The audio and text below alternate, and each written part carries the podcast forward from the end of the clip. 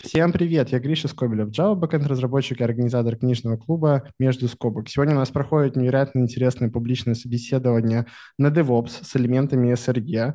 А, мы разберем различные интересные вопросы по troubleshooting у, потому как там с Kubernetes все это связано, и с хардверной инфраструктурной части. Задавать вопросы будет Ганна. Ганна, привет, расскажи немного о себе.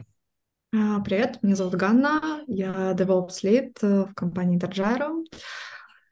А, у меня уже больше восьми лет опыта. Я плотно работаю с Kubernetes, с разными облачными платформами, такими как AWS, GCP, а, Kubernetes, CI-CD очень много в моей жизни, Infrastructure as a Code, а, в общем, все эти самые модные технологии.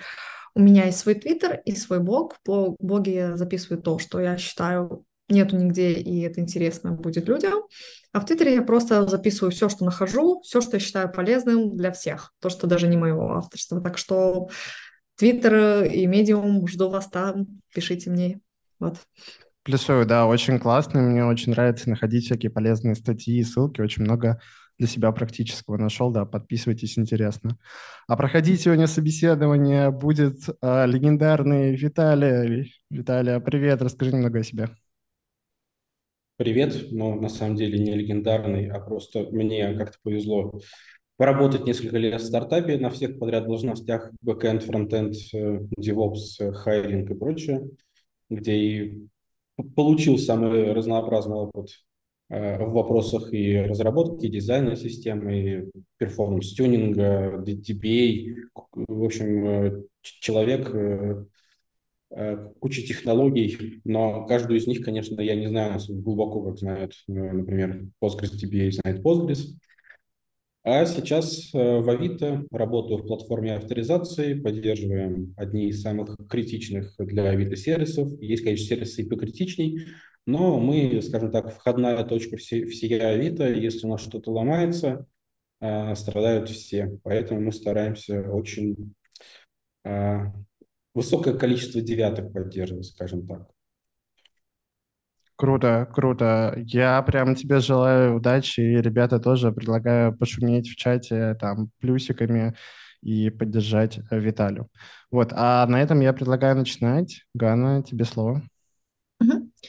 Uh, хорошо, прям интересно. Я думаю, что собеседуемый не, не, не, даже, может быть, в чем-то лучше меня, так что немножко смущаюсь.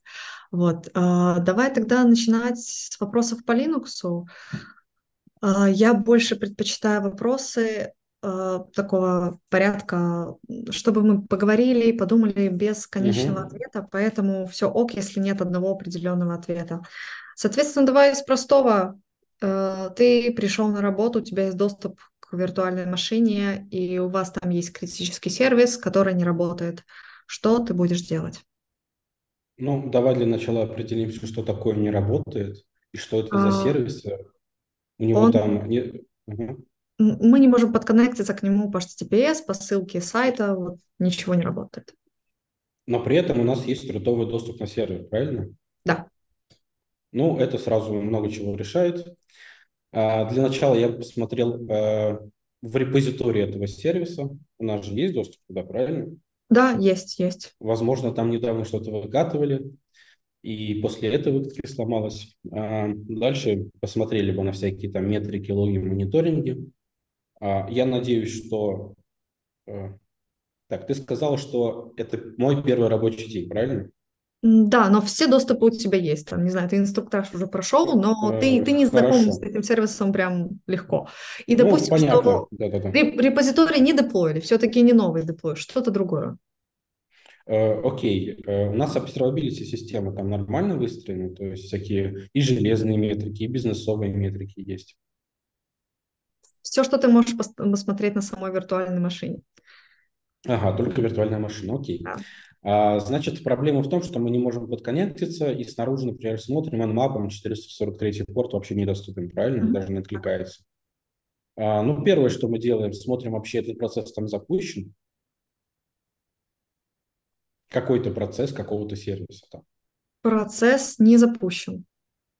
Ну, я предполагаю, если 443 это какой-нибудь Nginx, скорее всего, то есть навряд ли это сам сервис напрямую туда смотрит, поэтому смотрим статус Nginx, если не запущен, стартуем. А, мы получили какой-то доступ к сервису, хотя бы Connect?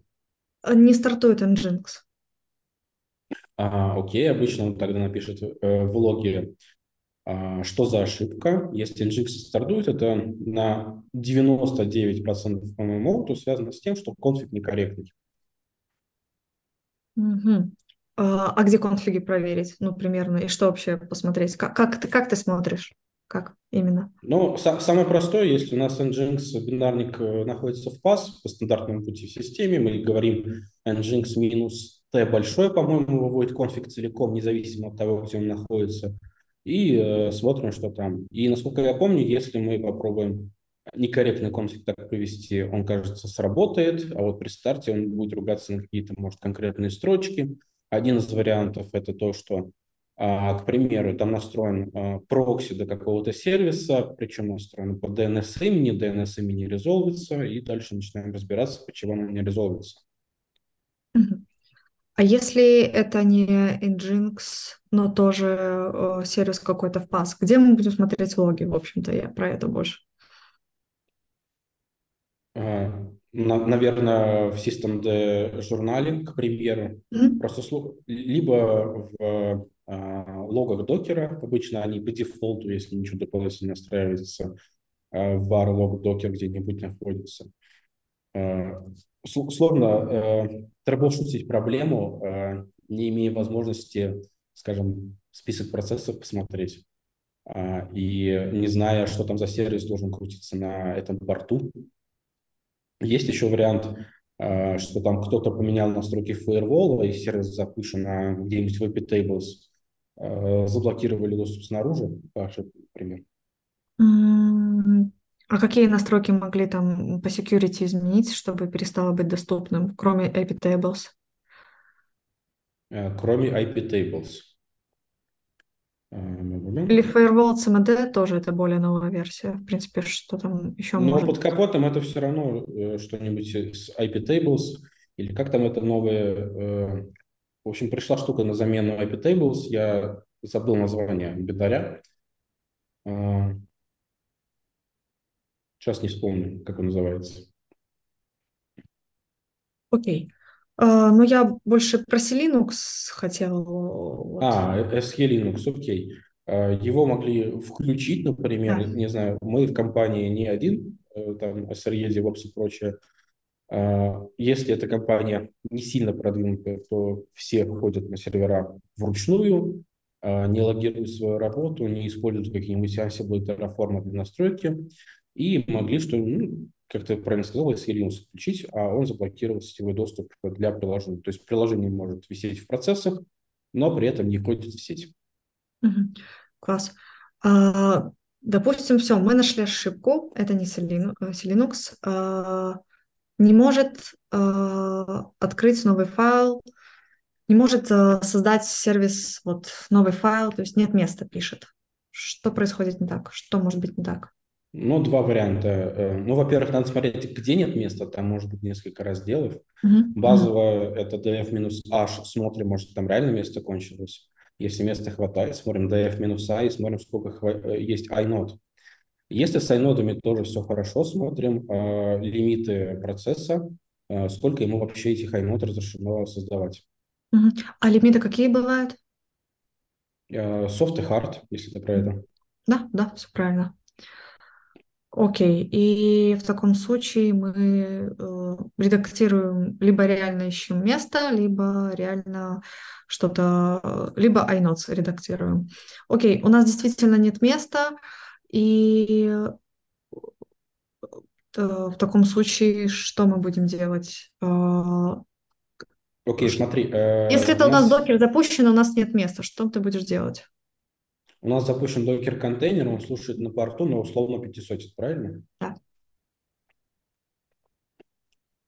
А, ну, во-первых, мы можем посмотреть, э, может быть, логи почистить. Самый простой какой-нибудь journal CTL э, с каким-то там флагом э, очистки запустить за mm-hmm. сколько-то дней назад. Предполагаем, что эти логи нам не нужны, либо они куда-то уже были сложены, и по какой-то причине lock rotate не сработал, к примеру. Это самый простой вариант. Могут быть более сложные варианты, когда у нас, к примеру, приложение пишет логи, и они, опять же, не ротируются, они накапливаются, там, не, не знаю, у нас э, терабайтный диск, и 990 э, гигабайт заняты каким-то логом, мы можем его просто затранкейтить, если мы предполагаем, конечно, что эти логи нам не нужны. Uh-huh. Следующий вариант может быть, что мы этот файл можем удалить, например, безопасно, мы знаем по какой-то причине, что его удаление безопасно, а место не освободилось. Да, не освободилось оно потому, что э, ядро еще держит открытые Э, как он называется, не iNode, короче, запись внутри ядра о том, что этот файл существует, он занимает место, но при этом из файловой системы он недоступен. А посмотреть на него можно через э, procfs э, по пиду процесса заглянуть в список Э, файловых, вспомнил, файловых дескрипторов, э, которые в этом процессе открыты. И это один из способов, например, как можно случайно удаленные файлы устанавливать, если они еще в процессе открыты. Отлично. Ну, ну, кажется, в принципе, я, я довольна. Мне, в принципе, все было даже больше, чем где-то, где я даже ожидала слышать. Ну, в принципе, хорошо, и в основном, если это все про виртуальную машину. А, скажи, а что происходит с виртуальной машиной, когда мы ее просто включаем? Что загружается? Как вот этот процесс можешь описать? А, а какой виртуальной машины? Не виртуальную машину, даже не виртуальную машину, а просто Linux. Boot. Э, процесс загрузки Linux, окей. Да. Э, базово, если говорить по старинке, у нас есть мастер boot рекорд, который говорит, где у нас загрузчик находится. Загрузчик это обычно Grab. Граб говорит, а где же у нас э, init э, э, часть ядра. Mm-hmm. Эта init часть запускается, она может загрузить ядро, она может начать монтировать файловые системы. Тут интересный прикол может быть, что если у нас, например, файл fstab поломан по какой-то причине, мы его редактировали, то мы можем не загрузиться. Mm-hmm. После того, как мы монтируем файловые системы, мы надеемся, что они как минимум э, валидные, не сломанные, не какой-нибудь э, э, FSCK файл систем чек не, запуск, не запускается, ну или не находит ошибок, если у нас, например, э, система некорректно завершилась, и это журналируемая система. А после этого э, мы начинаем э, подгружать различные устройства, проверять, потому что э, если мы говорим про виртуальную машину, да и, в принципе, про железную. У нас мог поменяться список э, физически подключенных устройств, ну, или виртуально подключенных, там добавится память, поменяться даже процессор, э, новые диски. Это все в процессе загрузки, естественно, чекается. А где-нибудь в слэш dev э, виртуальной файловой системы появляется. А потом запускается процесс э, спидом 1, который отвечает, является родителем всех остальных процессов, а, это классический вопрос, наверное, про докер. Какой бит имеет э, процесс внутри докер-контейнера, если правильно, конечно, написан. А, после того, как мы, соответственно, запустили ядро, запустили init процесс, э, начинается процесс загрузки, ну, в, в современных системах это, скорее всего, Systemd. Systemd – это такая гигантская система, которая пытается быть всем, как в свое время Nero Burning Chrome если здесь есть такие алды и помнят. Читаются там всякие конфиги, пишутся журналы и так далее. И базово, если у нас не графический интерфейс, в принципе, на этом все заканчивается. Какие-то процессы из автозагрузки, которые там в системе где-то прописаны, э, стартовали, э, поднялась сеть, например, по DHTTP мы получили IP-шник, э, стартовали какой-нибудь там Nginx, и на этом в целом оно завершено понятно, что можно весь этот процесс, типа запуск системы Linux, это вообще тема отдельной, отдельной книги, по сути. Ну, по крайней мере, нескольких глав книги. Но насколько глубоко я не расскажу, конечно. Не, нет, этого более чем достаточно. А если не включился kernel panic, что это такое, почему оно возникает?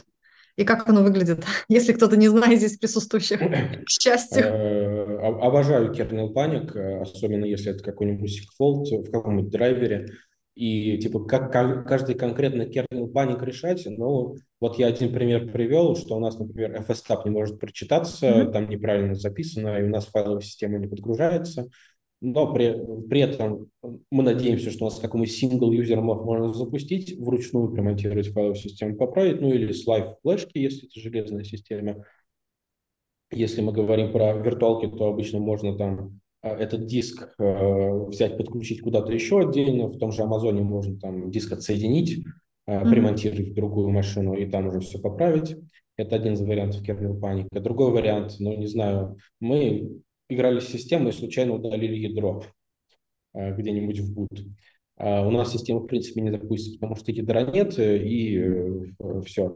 А на вскидку я просто не вспомню, когда я вообще видел kernel панику еще. Это обычно связано с какими-то некорректными конфигами этапа загрузки.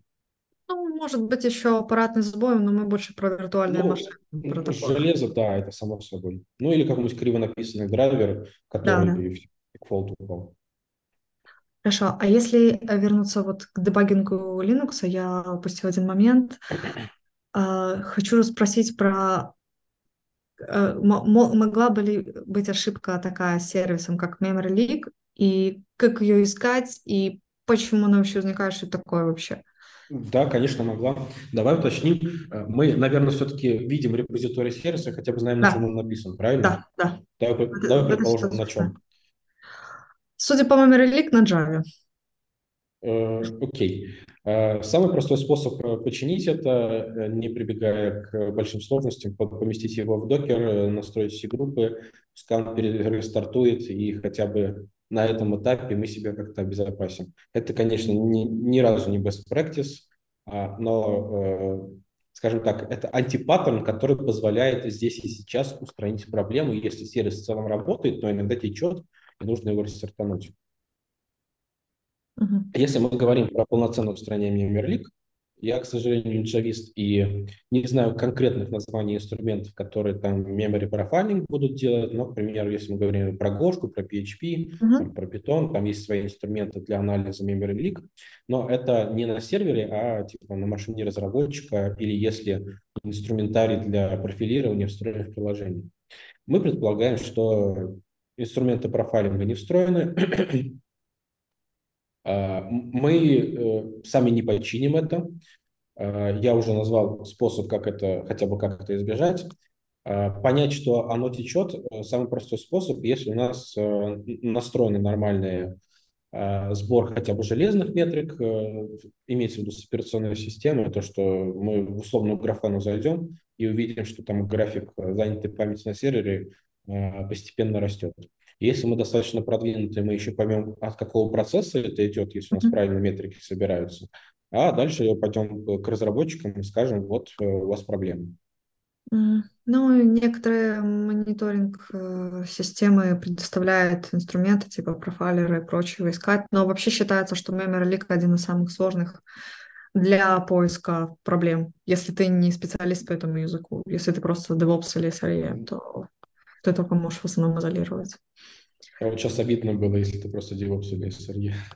Но считается, считается, скажем так, классически. Ну, это очень сложная тема, потому что э, если у нас, ну, условно, мы первый день э, пришли в компанию, мы э, надеемся, что там хотя бы есть исторические данные, мы понимаем, что, например, это приложение всегда протекало, то, ну, come on.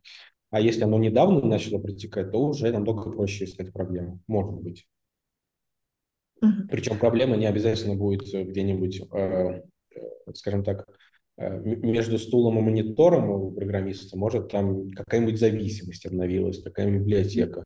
Не знаю, были ли у Java Runtime какой-нибудь версии проблемы, что он там начинает течь. Такое, в принципе, тоже можно предположить. Окей. Okay. Сейчас э, немного вернемся к init, что-то я перескакиваю. Э, какие уровни запуска в Linux? Ты про вот эти циферки от 1 до 6, да? Да.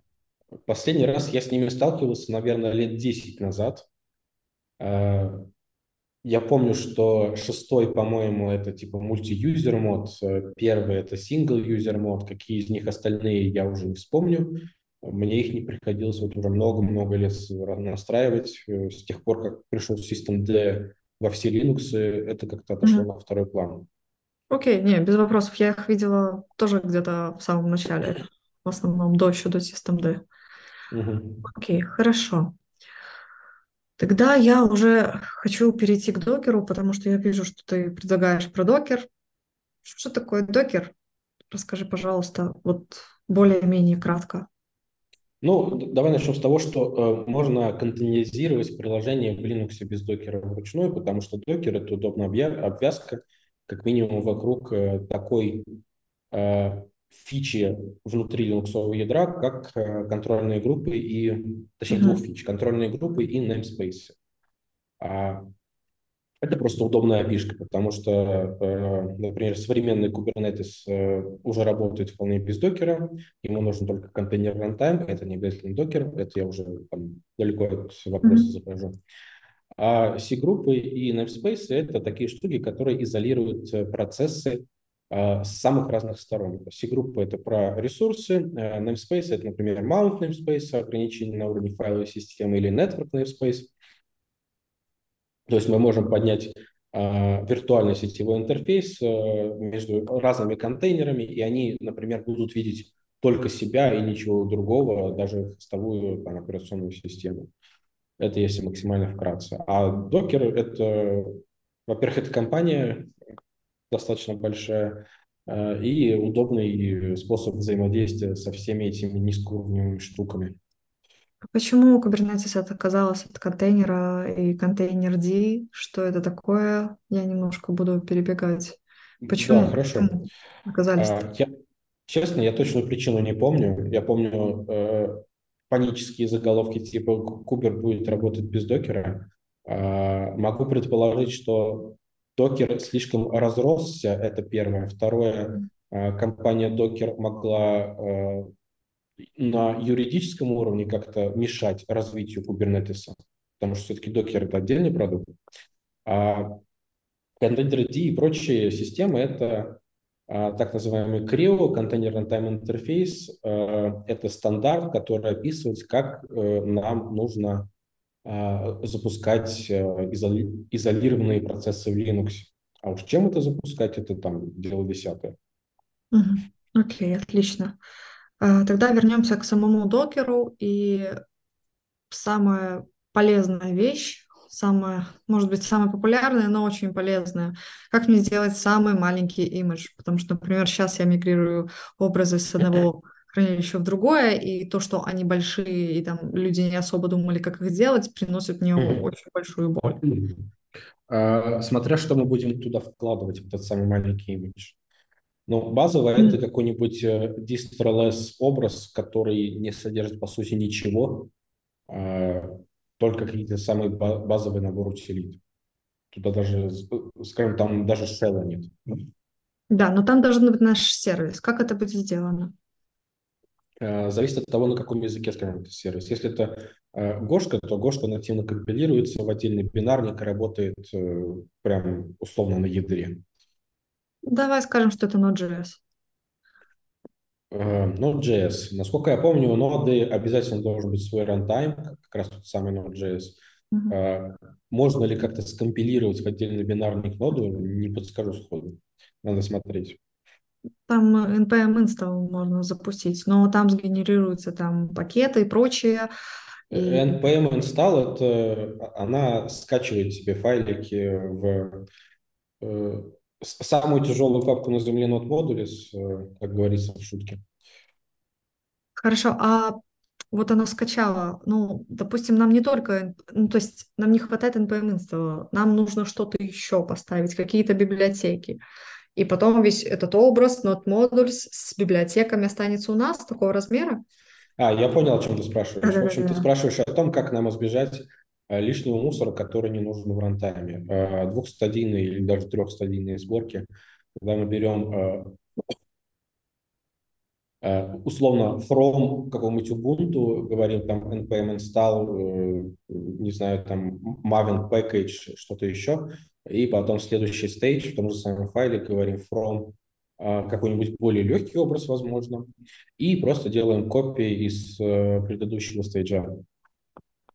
Угу. А, вопрос у меня такой. Всегда ли есть смысл использовать самый там дистролес, например, э, Аль, Альпина, Альпайн, учитывая, что нам нужно задеплоить уже какое-то питоновское приложение, э, и поставить там какие-то плюс C++ нативные инструменты, как, угу. какой, какой, какой дистро лучше выбрать, и это зависит от каких факторов, потому что я видела, что люди просто выбирают то, что они использовали годами и не... Да-да-да. Э, в общем, про Alpine есть замечательный доклад на, э, по-моему, московский Пайкон называется, пару лет назад, э, именно про проблемы образа Alpine, про то, что там не GCC внутри, а Muscle компилятор. У него свои особенности, в частности, к компиляции, и он может собирать не самый быстро работающий код, Поэтому выбор э, на основе размера образа, он не всегда правильный. Э, какой конкретно выбрать для питона? Ну, могу предположить, что мы идем на Docker Hub, смотрим, какие образы есть у питона, который прям официальный питон, и на основе него, например, действия. Э, в чем конкретно проблема компилятора musl, сходу не помню. Доклад смотрел типа там два года назад, но там что-то связано с компиляцией. И, по-моему, даже не все библиотеки питоновские, которые а, при инсталляции собираются, компилируются, не все нормально работают. Ну, в моем случае было, что, э, может быть, размер был нормальный, но имеет скорость сборки тоже, особенно если у нас pipeline для этого. Uh-huh. И на Альп, Alpine у просто нужно было больше поставить, это намного в полтора раза бы занимало больше времени. Да, там меньше зависимости из коробки, поэтому да, устанавливать приходится. Uh-huh. Хорошо, а Docker Swarm знаешь, работал, может быть, рассказал? Э, слышал, но никогда не использовал. Угу. Я на самом деле могу вкратце рассказать про HashiCorp Nomad. О. Я его использовал, у меня был на эту тему доклад. Э, это, короче, очень интересная система. Причем доклад у меня был почти в уровне с той новостью, с той новостью что HashiCorp меняет лицензию своих open source продуктов, благо это пока что не аффектит э, условно простых разработчиков, это аффектит тех, кто на основе их продуктов строит свой core бизнес, то есть, например, система, э, которая под капотом использует Terraform и просто за денежку предоставляет Terraform UI. Ну, а HashiCorp Nomad, как я люблю его объяснять, это условно Docker Compose на стероидах, потому что он устроен э, на порядок или даже на два порядка проще, чем Kubernetes, э, позволяет э, небольшие проекты очень легко запускать в кластерах, э, всякие канаречные деплои делать, load balancer, э, подключать в разные облака, uh-huh потому что у него есть там различные плагины, в том числе неофициальные интеграции с разными облаками, с хранилища, и все это очень просто менеджить. Okay. Поэтому я называю его Compose на стероидах. Кстати, по-моему, единственное исключение из всех продуктов, которые не попало под лицензию, это Docker Nomad. Как раз таки он не под лицензией, единственный. HashiCorp Nomad. HashiCorp Nomad, да-да-да. Да, ну да, там еще есть коммерческая версия. Ну да, но он, он не попал, он до сих пор свободен. Ну, возможно, да. Пока. Я просто помню про, про, про Terraform, там очень много хайпа было на эту тему. Хорошо. Э, Еще такой вопрос. Э, для... Вот ты локально э, делаешь докер-файлы, допустим, там экспериментировал, тестировал, и тут у тебя, короче, перестало все собираться. Что бы ты посмотрел? Сколько у меня весит Warlib докер, как минимум. Но вообще, например, когда я деплою какие-то сервера, в которых надо ручками на докере что-то поднимать, mm-hmm. то я кладу туда в crontab э, скриптик, который делает Docker System Prune, и там mm-hmm. есть флажок, который говорит, э, насколько старые там имиджи и кэши почищать. Э, он почищает все достаточно старое, но и что не используется, это важно. То есть если имидж используется контейнером, он его не подчищает. Mm-hmm. Ну, про, именно про Docker System Prune я хотела услышать. Угу. А, в принципе, Все, я бы хотела уже перейти к Kubernetes. Давай. Ну вот. Но я просто хочу, хочу подумать, что ж, что ж такое сложное задать. Ну, пока классику бессмертную задам. Это различие между deployment, stateful set, diamond set. Окей. Okay. Э, Начнем с того, что базовая часть, самая минимальная единица раскатки в кубере – это под. Под у нас собирается в реплике сета, э, реплика сеты, а реплика сета собираются, собственно, деплойменты, и обычно э, все работают именно на уровне деплойментов. Деплоймент – это группировка реплика сетов. Если мы хотим выкатить новую версию сервиса, то выкатывается новый набор этих реплика сетов, ну, с учетом, естественно, правила, которые там описаны, как быстро нам нужно а, новые коды в новом репликосете поднимать, а, если надо откатывать. Дальше у нас stateful set – это, по сути, deployment, где порядок запуска и привязка подов, например, к хранилищам важна. Классическая – это любые базы данных, потому что, например, мы хотим мастер поднять первым реплики после него. А, что там еще было? Дипломный статью, дальше Diamond, Diamond Set. А Diamond Set – это всякие системные штуки, которые ставятся условно на все ноды кластера, если нужно. Ну, самое простое – это какие-нибудь сборщики логов централизованные, которые нам куда-нибудь в Elastic, к примеру, логики, э, логи всех контейнеров э, собирают. Окей. Mm-hmm. Okay. А, понятно. А, у нас есть наш сервис задеплоенный, как деплоймент, допустим, это не суть важно. А, что такое health-чеки в нем и какие могут быть health-чеки, и что будет, если какой-то определенный из них упал или все упали, вот какая будет, что будет из этого, как, как будет да. выглядеть спот? Ну, давай уточним, что health-чеки все-таки мы описываем не на деплойментах, а на подах. Э, базово описывают обычно Lioness и э, Readiness пробы, то есть их называют не health-чеки, а пробы. Ну, в принципе, это одно и то же.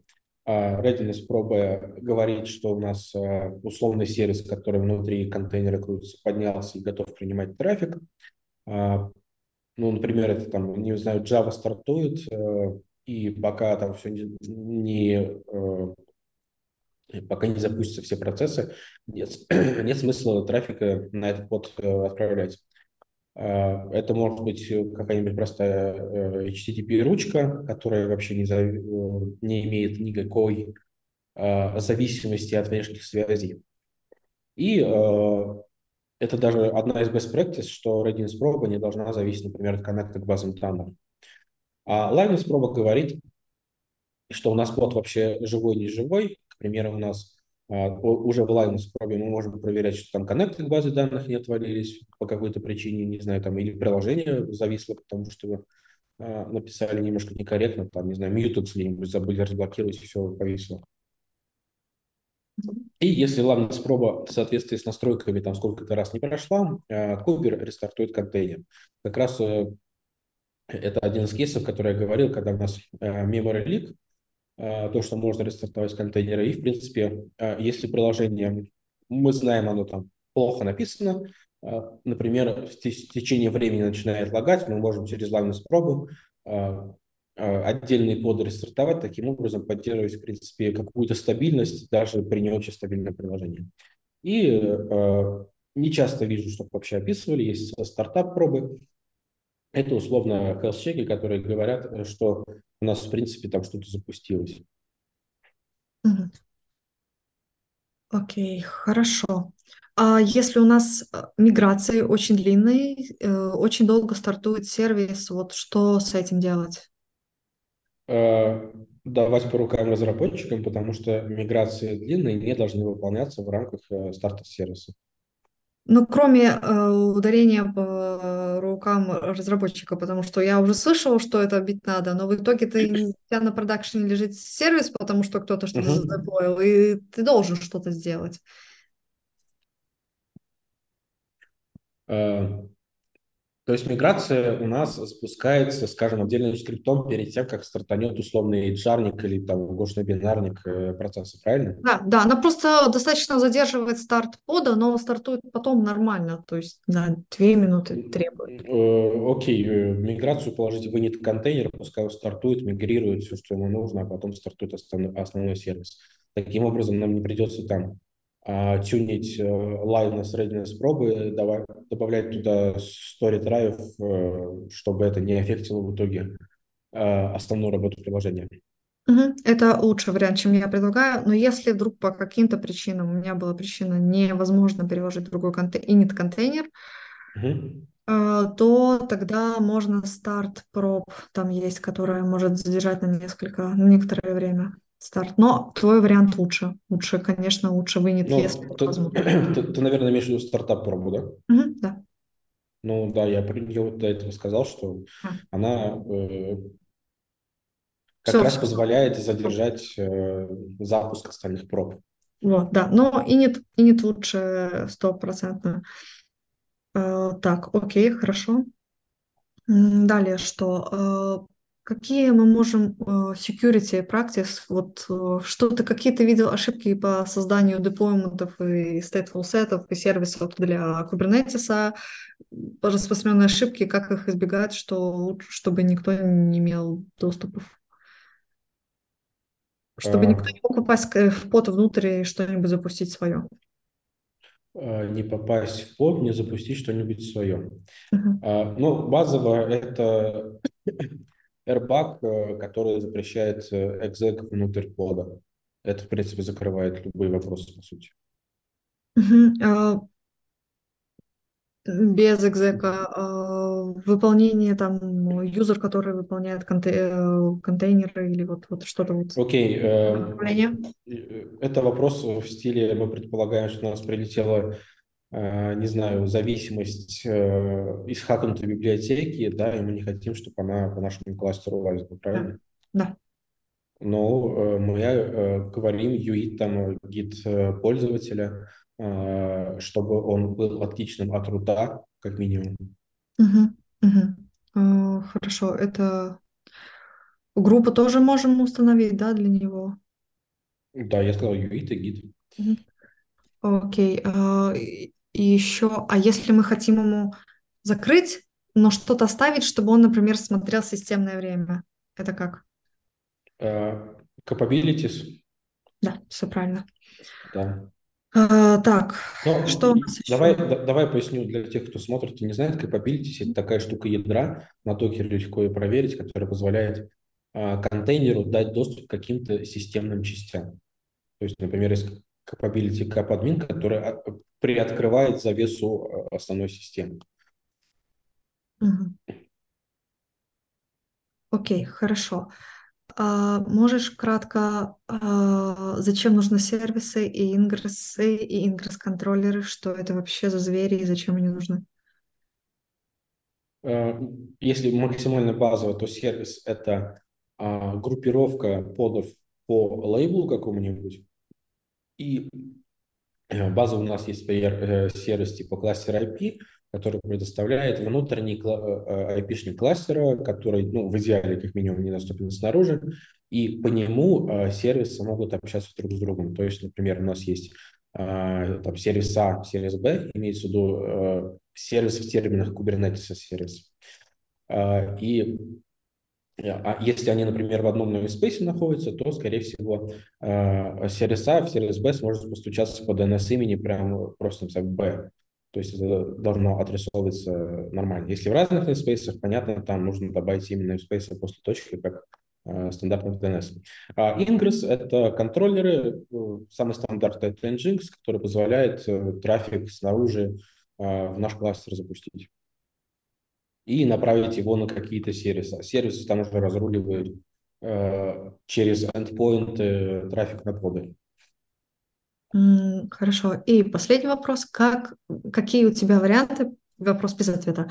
А, как хранить секреты? Хорошо ли хранить сек... Э, такие опасные данные, пароли и прочие в секретах Kubernetes? И какие варианты ты можешь предложить?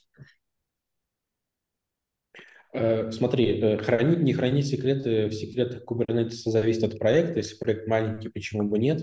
Uh-huh. Потому что как команда, скорее всего, маленькая, усложнять инфраструктуру нет смысла.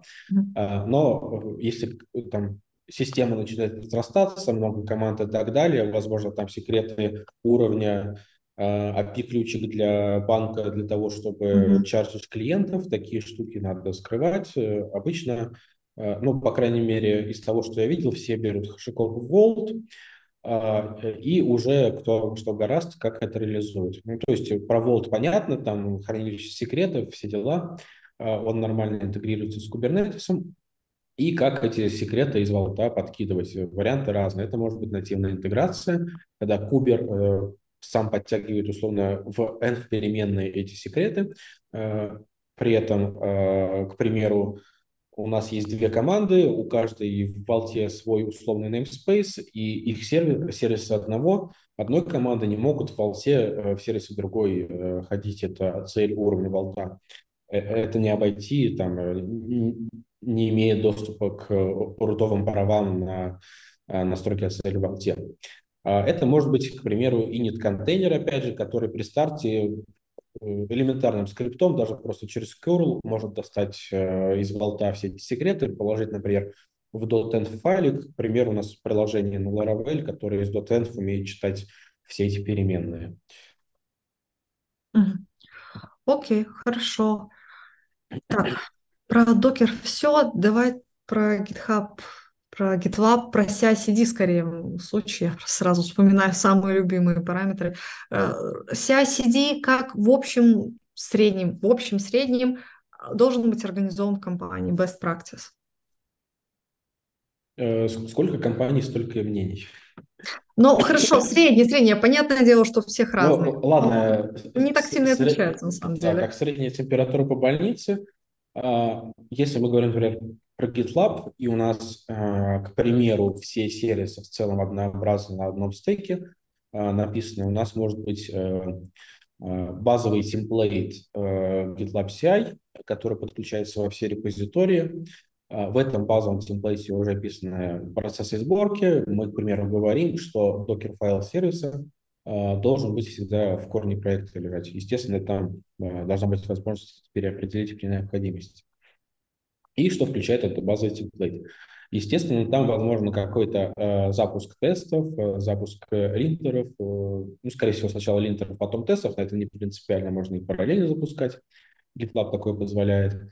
А потом, наверное, сборка контейнеров, возможно, какие-то сканеры кон- э, докер-контейнеров на предмет уязвимостей.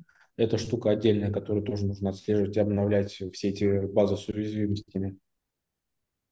Э, Причем одна может э, в плане ошибок сильно фонить, потому что она говорит, у вас там 250 медиум уязвимостей, но ни одну из них там проэксплуатировать по сути невозможно. Поэтому часто на это просто там, закрывают глаза и, по сути, сканирование уязвимости контейнеров пропускают. После того, как собран контейнер, уже могут быть разветвления. Это может быть автоматический деплой в какую-то стейджинг среду, это может быть э, ручной деплой. Это может быть деплой на какие-нибудь э, ветки внутри кластера. То есть, например, э, к, э, к примеру, по названию бранча э, в, в создается э, автоматически нужный namespace в кубере, куда деплоится приложение, и оно позволяет, э, и можно его там условно вызывать его эндпоинты. Э, это уже там большая отдельная тема, как строить взаимодействие Э, отдельной ветки с зависимостями других сервисов, которые уже там задеплоены в кластере. И э, дальше, наверное, у нас есть какая-то возможность смержить наши изменения с какого-то бранча в сервисе и, естественно, задеплоить в прод. В прод обычно деплоит уже, естественно, часто просто в отдельный кластер. Это может быть, конечно, тот же самый, если компания маленькая, но если компания чуть побольше, то это уже отдельный кластер, отдельно там stage, отдельно development, отдельно production. И когда мы говорим типа CI-CD, чем они отличаются, continuous integration, то, что условно на каждый комит, э, ну не обязательно на каждый комит, может на каждый э, pull request, к примеру, запускается весь этот процесс, возможно, не весь, как минимум там линтеры, тесты и прочее, то, что важно. А CD – это про деплой уже условно у нас собран контейнер, точнее образ собран. Мы его положили в контейнер registry, и э, кто-то нажимает кнопочку, мы надеемся, что у нас есть кнопочка, а не то, что мы там вручную э, делаем э, kubectl apply, например. И все это раскатывается в кластер. Если у нас супер крутой проект, супер крутая э, выстроенная DevOps культура, то CD, э, часть CD, то есть continuous deployment, у нас уже автоматически, по мержу мастер э, у нас все автоматически деплоится. Отлично, супер. Собственно, вот это и нужно было, как оно в среднем. А, вопрос без ответа. Деплоить в пятницу или нет? А, смотри, если у нас суббота рабочий день, то почему бы нет? Нет, нет, нет, если суббота не рабочий день. Но ведь э, CI-CD это continuous. Соответственно, да, да, да. каждый день, каждую минуту. Но тем не менее перед выходными. Это, э, это естественно. Да, сейчас, секунду, я поставлю подходящий бэкграунд. Да, мы будем деплоить в пятницу, если это маленькие изменения. Если это какая-то большая фича, ну, э, на свой страх и риск, если мы не уверены. Окей. Okay. Хорошо. Э, так, э, а есть какие-то вот общие паттерны для CI-CD? Может быть, слышал про паттерны, там есть. А, точнее, не, не паттерны, а стратегии. А, ты имеешь в виду э, роллинги, канарейки? Да, да, да, да, да, да, да. Ну, это, наверное, штуки, существующие уже много лет. Просто, к примеру, Кубер их э, возвел э, в абсолют, что они, в принципе, есть, их легко использовать. А, на самом деле я делал и, э, скажем, канарейки и всяких, всяких куберов на уровне, там, например, Nginx. Я ответил на вопрос или надо подробнее рассказать? Да, чуть-чуть подробнее, потому что я, наверное, столкнулась с тем, что не все знают разницу между АБ и Canary тестинг, то есть Blue Green и Canary. Э, окей, Blue Green в рамках больших компаний это просто может быть очень дорого. Э, держать две копии приложения полностью поднятого со всеми сервисами. Ну, понятно, там может быть какое-то подмножество сервисов, э, ожидать того, чтобы на них обратно переключиться. Но базовый Blue Green это про то, что у нас есть, например, предыдущий комит задеплоенный в качестве какого-то количества реплик сервиса и текущий комит. И по какому-нибудь триггеру по кнопке, как угодно, можно между ними переключиться, чтобы полностью трафик сразу перекинуть с одного на другой. Роллинг – это про то, что у нас, например, есть 10 э, реплик сервиса, мы поднимаем э, первую реплику новой версии и первую реплику предыдущей версии тушим, и так по очереди их переключаем. А канарейка – это про то, что мы начинаем раскатку на какой-то процент трафика, э, это может быть по-разному организовано и рандомом, то есть один и тот же пользователь может попасть и на старую, и на новую версию. Тут отдельная сложность поддержать обратную совместимость а, наших сервисов, э, в том числе и асинхронных каких-то взаимодействий между сервисами, чтобы все это корректно работало, тоже все это нужно продумать. И есть вариант, когда мы деплоим канарейку таким образом, что, э, к примеру, каким-то образом можем пользователя к новой версии сервиса привязать. Мы хотим, чтобы он всегда в новую версию э, ходил, а, чтобы отследить какие-то, возможно, проблемы. Ну, например, на уровне какой-то куки уникальной.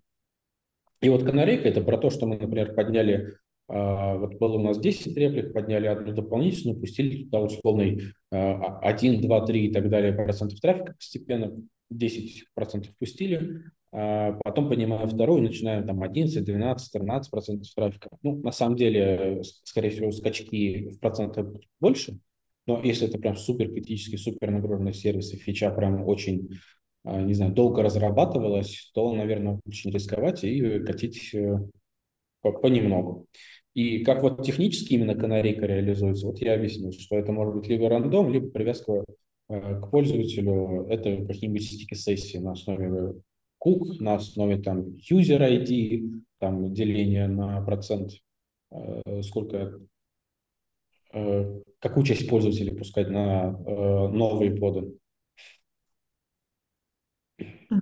Окей. Okay. Хорошо, давай тогда по времени у нас тут пора уже к Terraform. А, кроме Terraform, может быть, чем-то еще пользовался? Пробовал инструменты типа Pulumi, CloudFormation, не знаю, что-нибудь? Какие-нибудь аналогии? Э, у меня есть э, знакомый работает DevOps, и он э, работал с CloudFormation и отзывается о нем как не очень классном Хороший. продукте.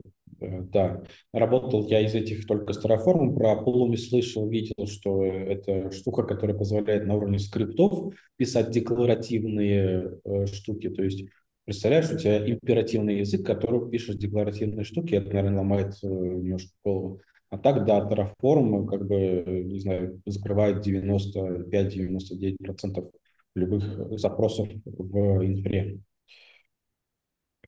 Окей, а расскажи, пожалуйста, а, я думаю, что нет смысла спрашивать что-то простое а, в плане того, как там запустить, э, как написать свой модуль. А вот что делать, если у нас объекты из-за нового мержа, там, э, они теперь в массиве, например, а были не в массиве, мы не хотим удалять. Вот что нам делать в такой ситуации?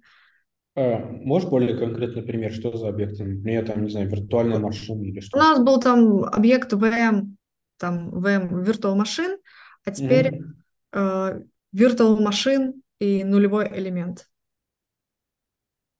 Но это та же самая виртуальная машина, она нужна, мы не хотим ее удалять. Это все в Terraform. Ну, наверное, мы можем, э, самое первое, самое плохое, что можно сделать, это вручную поправить стейт. Мы надеемся, что у нас стейт все-таки хранится централизованно, а не на машине разработчика. Угу, угу. Ну, да, а поправить это значит что? Запустить команду какую-то? Тут сложно сказать, не видя, скажем, Terraform код, но поправить, э, ну, скажем, я такие штуки делал, этим не горжусь, но приходилось. А, открываешь state, там есть э, ну, это просто JSON файл, и а, мапишь э, отношение то, что было, в то, что стало. Ну, не знаю, кто, как вариант, кто-нибудь зашел в консоль Amazon, что-то вручную поменял, нам надо в стейте обновить, Terraform про это не знаю. А, другой вариант, сейчас э, э, скажу, э, мы можем сделать описание вот этой новой виртуальной машине, удалить, скажем, старую запись, добавить новую, через Terraform импорт подтянуть все нужные зависимости, чтобы они в стейт прокинулись. Ну, можно еще Terraform state в Типа просто не руками, а ну, тоже как вариант. А вообще ну, импорт, да, да. импорт. А что такое э, импорт? Понятно, вот, например, что такое, если я вижу Terraform Tainted Resource? Что это значит? Tainted Resource? Угу. Я запускала Terraform Apply, ага. у меня что-то он стопанул, короче, не доделал до конца, я запускаю, и у меня уже созданный сервис, это tainted, tainted resource. Это что такое? Ты знаешь, никогда не сталкивался с такой ошибкой, но могу предположить, что, а, к примеру, нам нужно создать там пользователя в Амазоне, и такой логин уже существует. Это вот это проблема? Или еще? Это, это скорее это свидетельствует о том, что этот объект то ли с ним что-то не так, он damaged или что-то еще в этом роде. И э, в стейте он, он в стейте поломался, видимо. А, да, например, в, на, в моем случае он там не был до конца создан, то есть не, поэтому Terraform повесил как tainted. Но можно ага. вручную Terraform taint, если мы хотим, чтобы ресурс был ресолдан. Ага. Ну, обычно, если что-то ломалось, мне никогда не приходилось именно тейл запускать. Обычно mm-hmm. делаешь дальше, э, э, э, ну, не знаю, там по тайм-ауту, например, в облаке виртуалка долго создавалась, отвалилась. Ты делаешь потом Terraform Apply, и оно вполне себе идемпотентно дальше все дотянет, догонит. У меня ни разу такой ошибки не возникало, но у меня, видимо, просто больших структур не было. Вот, нет, у меня, к сожалению, была такая ситуация. Хорошо. Mm-hmm. Я думаю, что по инфраструктуре за код, э, я не знаю, последний вопрос простой, но чтобы все запомнили раз и навсегда. Структура модулей, его структура всех файлов, которые у тебя обычно хранилась бы для разных окружений, как бы это ты сделал? Это именно про Terraform? Да. Ну, скорее всего, я бы взял Террагрант, и он бы мне закрыл там вопросы шаблонизации вот этого всего. Мгм.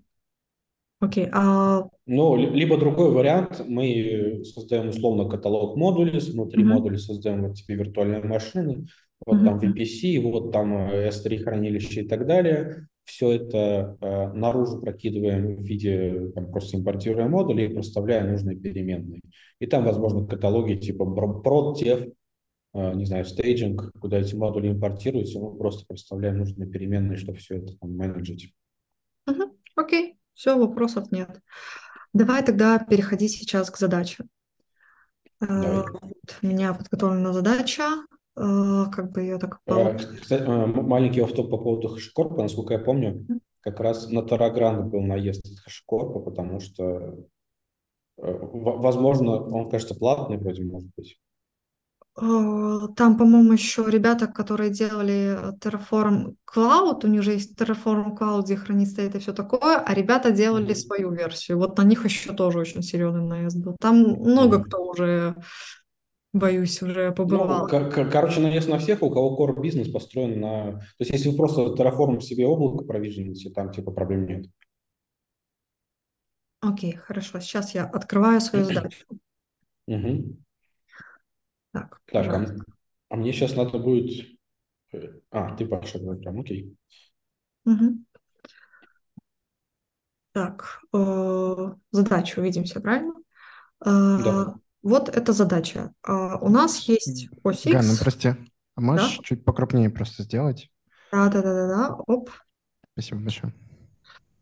У нас есть так, вот так, прям вообще хорошо. Ось X, ось Y, все стандартно. И у нас есть такие, так сказать, не столбики, больше линии. И, то есть они разные, в разных координатах находятся, то есть э, вот что-то такой длины, 5, кто-то там меньше, больше, меньше, больше, то есть Мгм. различные. И нам э, выдается, например, вот, собственно, например, отсюда массив, ну вот их три нам приходит. Нам нужно рассчитать из этих столбиков, сделать контейнер, допустим, что это деревянные там доски в каком-то плане, а другие у нас там компоненты есть. Нам Мгм. нужно из них сделать контейнер, который будет вмещать в себя максимальное число воды. Вот пример здесь есть, вот как видишь, вот такое будет максимальное число воды, контейнер поворачивать нельзя. Мгм. То есть так, как здесь есть. Э, Здесь вот такие размеры, здесь 5, тут меньше, меньше, меньше, здесь больше 7. И контейнер, который мы можем сделать, это 5 на 5, 25. Вот это, собственно, и задача. Так, э, давай еще раз. Нам нужно взять... Так, 5,5. Чуть-чуть Так, у меньше. нас у- у- вот эти э, столбики, скажем так, они друг от друга условно равномерно находятся. Да, да, да, да, да. Мгм. Просто по картинке это не очевидно, кажется, на разном расстоянии. Нет, равномерно, но, то есть э, расстояние между ними есть, то есть а, примерно одинаково, то есть не учитываем. Главное нам, главное, как здесь в массиве, высота этих столбиков. Мгм. То есть, по сути, задача сводится к тому, что нам нужно найти... а, так, у нас высота 5 сейчас, высота 2, высота 4, высота 1. 2, 4, 1. Тут, тут кажется, цифры пропущены. Да, да, да, я не до конца это- заполняла, скажем так. Тут э, Нет, я просто пытаюсь цифры смапить со столбиками. Столбиков 6, цифр 5 внизу. А, не, не, нет, это скорее одна клеточка, это один, два, три. Нет, это номера. То есть э, по, по А, этой окей. эти координаты там не важно. То есть нам главное их как бы длина. Окей. Так, э, мне что, экран пошарить, код писать или Да. сказать, как бы я решал? Э, наверное, все-таки примерно по шаре хотелось бы, чтобы примерно накинуть, как, как, как бы ты решал, все-таки так сходу Э, глянь не да, будет. На окей. любом языке, на котором тебе удобно. Да, сейчас еще посмотрю на картинку. А какая у нас здесь максим- максимальная, получается, правильная вот линия, где проведена, да? Получается, э, есть самая максимальная, есть вторая по длине, и вот вторая по длине такой длины, такой и будет контейнер, то есть от 5 на Мгм. 5, 5, 25. Мне кажется, Ганна может тебе ссылочку пошарить, там есть такая-то кнопка «Общий доступ», чтобы ты тоже, если что, смотрел. Да Да, да, да, да. справа. Мгм. А, мне нужно еще сохранить на Google диске. Ну ладно, ладно, окей. Окей, Так, сейчас немножко подумаю, как это лучше решить. Да, да, да. Но будет лучше, если ты будешь говорить. Всегда лучше. Э, Э, Да, по- понятно, понятно.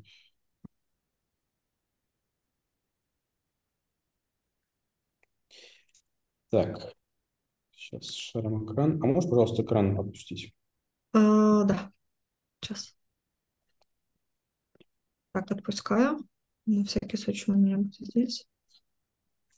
Мгм. Так. Так, я тут подготовил у нас питончик. Вроде все нормально. Да. Мгм. Так, так, так.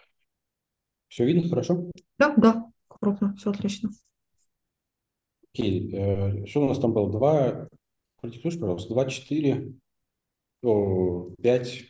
Пять, один, два, один, три, два, семь. Если что, Ханна сбросила в зумовский чатик, там А, есть окей. ссылка.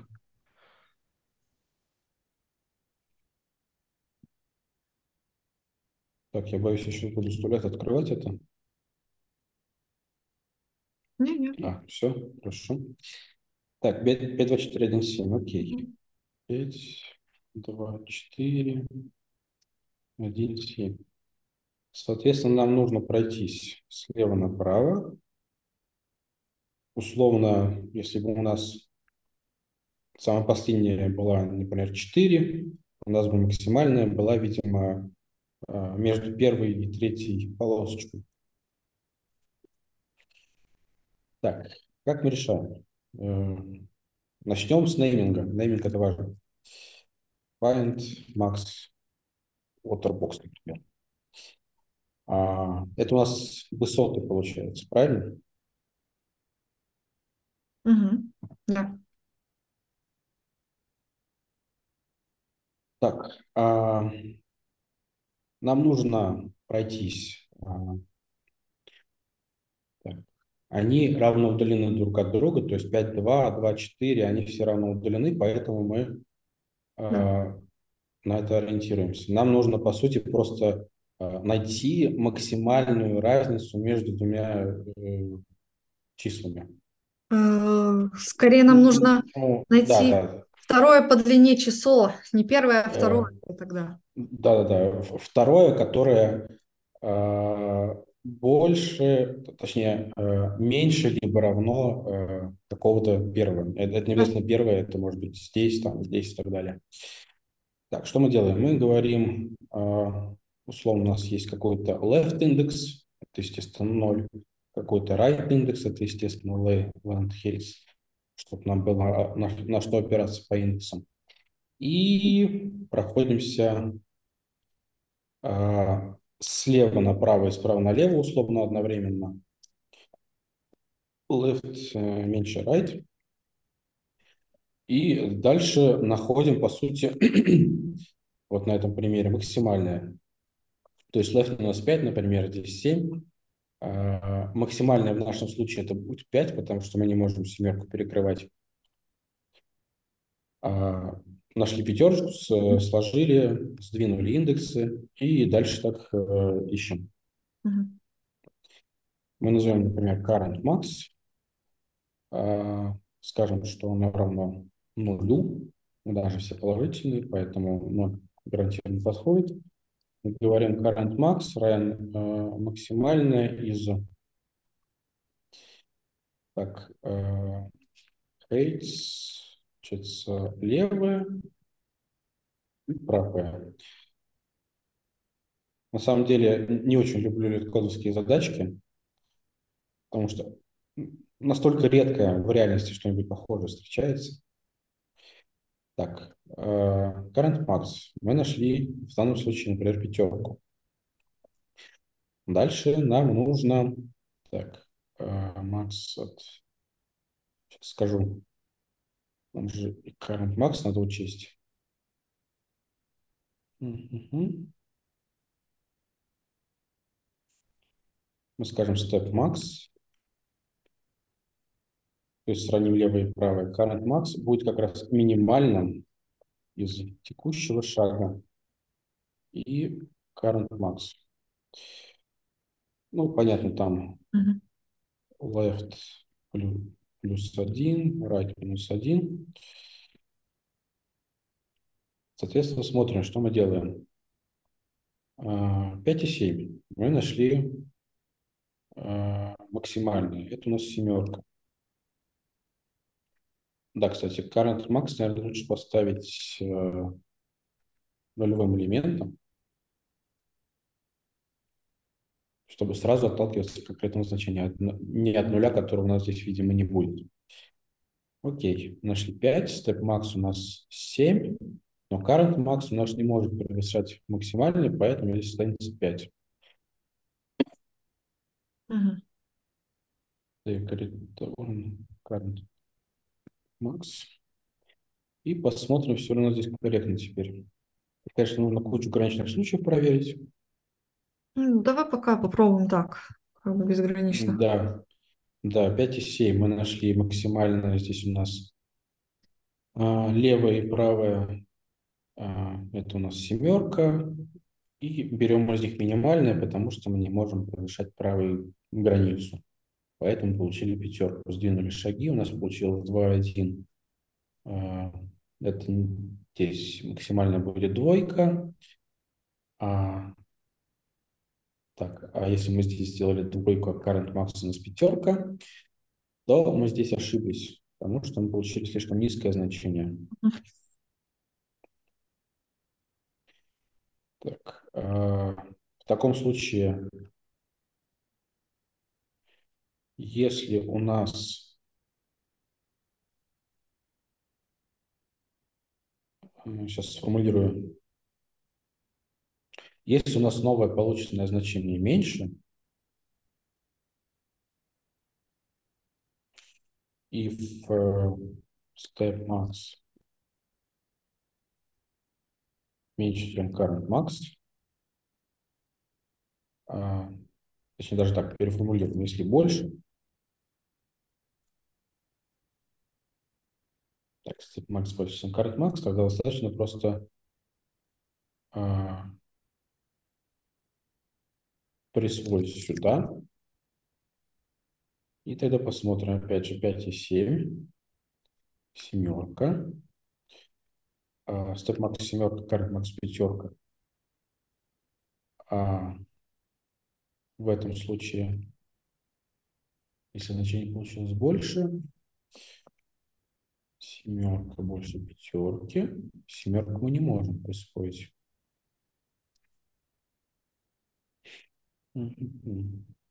Может быть, там left и right вдвоем не уменьшать, может быть, их по отдельности как-то? Да, да, вполне возможно. Мы же двигаемся там слева направо, значит, мгм. скорее всего, тут что-то.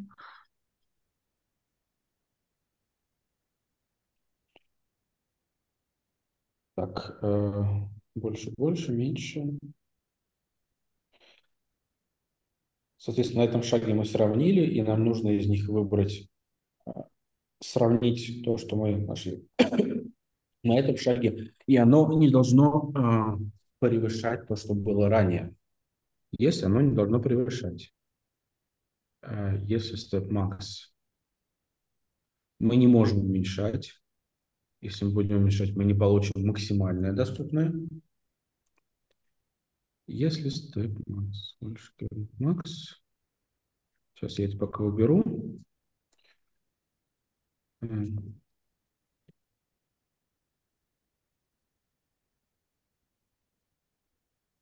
Классический затуп на трех, трех строчках кода, который там ну, нужно на, на easy просто написать. А, может быть, попробовать не вот так вот идти, а вот с конца и начала вот так вот как-то? С разных концов массива, нет? Ну, как бы оно так и идет, с- да. слева, справа, э, схлопывается друг Да, да, все правильно, тогда все правильно, сори, я что-то... Да-да-да. Сейчас я соображу, как это лучше сделать. Давай еще раз на примере. мы набрали 5,7. Мы получили step max 7, но при этом current max 5. Соответственно, если step max у нас больше, чем current max, а, нам,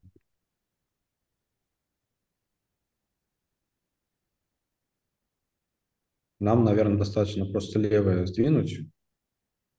Если step max больше, чем current max, а, мы левое сдвинем пока континуум пишу, потому что мы уменьшать его не можем. В противном случае мы отодвигаем правое.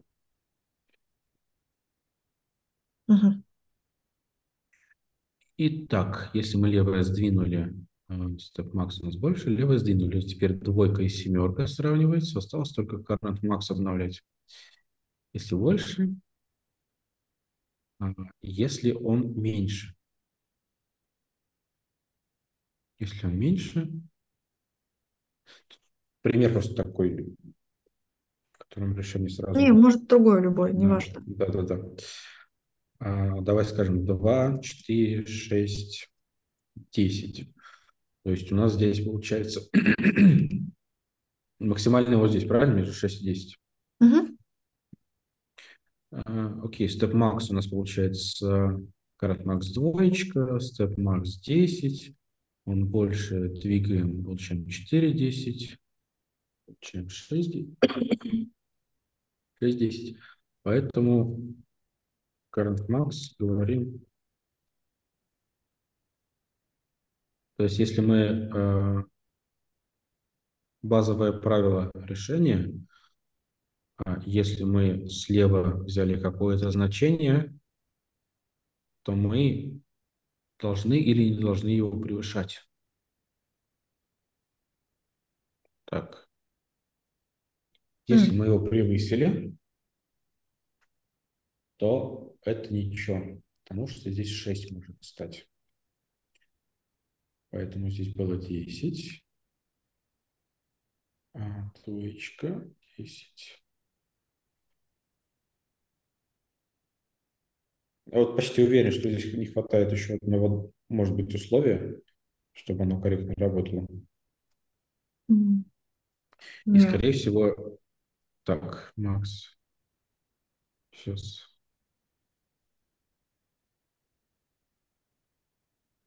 Давай, чтобы всех не задерживать, ты мне просто подскажешь. Uh, так, смотри, практически все правильно, только что мы, например, э, считаем max area, то есть э, у нас есть такой параметр, это будет, он составляется левый направо, минимальный из левого направо умножить, э, умножить на индекс, умножить на правый между левый индекс, минус левый индекс. Не, нет, это в самом начале должно быть. То есть это и будет а... итоговое число, по-моему. Да. То есть, например, Макс Ареа или как там? А, все, Макс Ареа. Так, ноль, Но... ноль. Оно будет ноль для начала. Да. То есть мы да. как бы с самого начала будем мерить. И вот мы проходим все, все правильно по индексу, и мы находим current, current area, это будет... А... Произведение, видимо минимальное произведение на а, разницу между индексами а, умножить на, наверное, все-таки условие пропущено какое-то. Хм. Сейчас, секундочку, еще раз проверю. Так, 5 э, между 5 на 5, 25. Посредине индексов высота. Ну, по сути, высоту умножаем. Угу. По сути, перемножаем то, что здесь есть. Да, а, все правильно. Поэтому current area – это просто перемножение.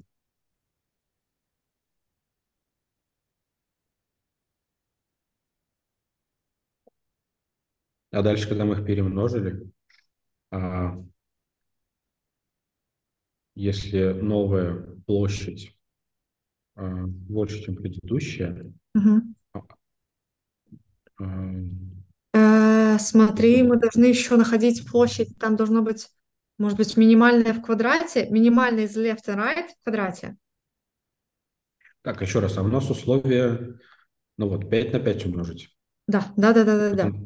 То есть надо из двоих максимальных надо найти одно, которое будет меньше, и оно будет в квадрате, это и будет э, площадь.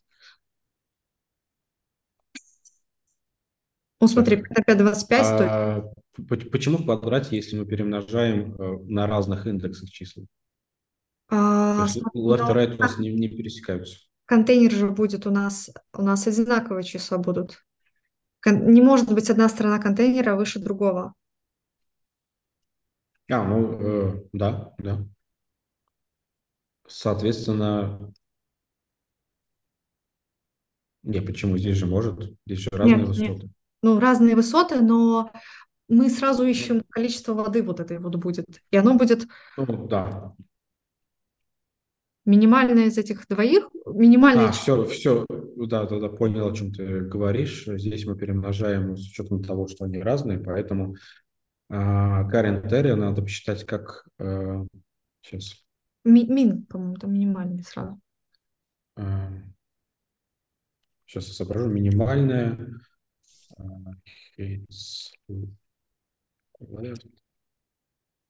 Гана, а какой изнач... уровень у этой задачки был?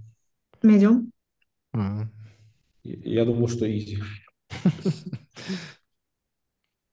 Не, не, нет, не, не прибедняйся, это медиум. Я просто не эксперт в лид-коде. Я так, согласен, а... сложная как бы эта задачка. Окей, мы перемножили э, минимальный case left, case right, то есть вот по высоте. Получили эту площадь, да. Да, получили площадь, комментарий получили. А, если мы получили эту площадь больше, чем какая-то предыдущая посчитанная, э, то Тут, конечно, вопрос, что мы двигаем, левый или правый, подумать. А, да-да-да, сейчас. Э, ну, то есть здесь точно Макс Арея будет стань, станет Карент это точно. Это да. Да, и двигаться... Но по ощущениям, кажется, можно подвинуть э, не принципиально какой. Да, да, да, да, по-моему, просто можно... Кажется, левый. от этого не поменяется результат. Да, можно просто один двигать левый.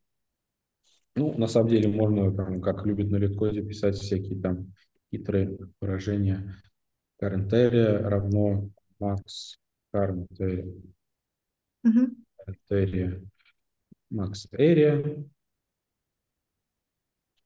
left плюс равно 1.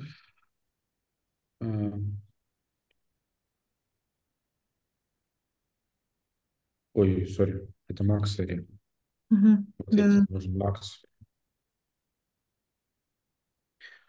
Тут еще подумать, можно ли сразу оба сдвигать. То есть, если мы только, если сразу оба сдвинем, э, по идее мы потеряем какие-то промежуточные расчеты. По-моему, я не уверена, что сразу все сдвигаем. Я попробовала так. Поэтому давай. Э... А, смотри, э, окей, я заглянула. Если больше, то в лев добавляем. Если не больше, то раздвигаем. Ну, тут надо на примере проверить. Угу. Я думаю, что тут не принципиально, что в какую сторону сдвигать, кажется, будет одно и то же. Да. И тогда мы посчитали какую-то площадь. Я что-то задачу сначала не совсем правильно понял, не то перемножал. Площадь понятна, и дальше сдвигаем до тех пор, пока у нас не максимизируется вся эта штука. Угу. И, в ну, принципе, right можно поменять местами. Да, посмотрим какой-нибудь вырожденный случай. Будем смотреть? Давай попробуем. Да. Самый например, простой. у нас, да, когда всегда left, например, сдвигается, чтобы всегда сдвигался left, но нужно, чтобы каждый следующий был больше. Чтобы каждый следующий был так больше. У тебя как раз такой пример есть. 2, 4, 6, 10. Это что это шел? Э, да, это он. Окей, площадь мы считаем left и right, получается минимальная за right, получается 4 считаем. И left сдвинули потом, а, ну да, 4, 4, потом 6 на 6. И кажется, все. Если мы сдвигали при этом правой, Э, так, если бы сдвигали правой, э, у нас все равно current area э, так и остается там 4 на 4. А у нас в этом э, случае решение же получается 2, правильно? 4 на 4? О, Нет, 36. 36 будет решение. А, потому что 6 и 10, да. А, Ну-ка, а если мы скажем 10, 6, 4, 2, мы здесь говорим минимальный из них это двойка, левый сдвинули. Кажется, как будто неправильно получается.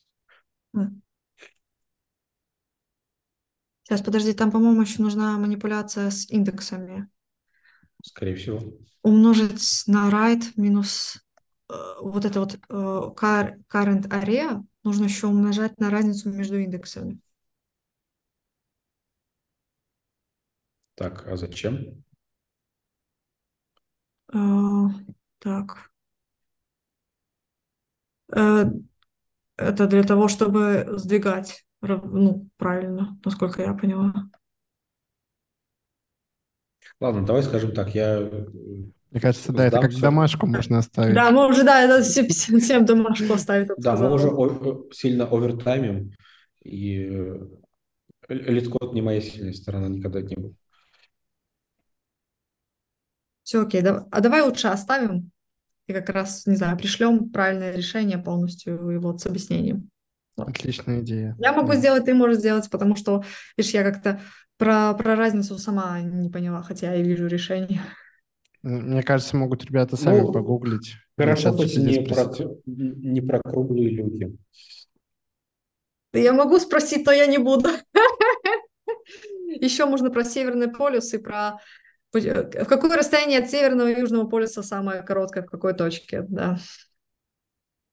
Да, сколько до МКС э, расстояние у нас? Я вот когда устраивался в Одноклассниках, мне там какую-то задачку на стереометрию задали там про расстояние между двумя столбами. Вот. Интересно.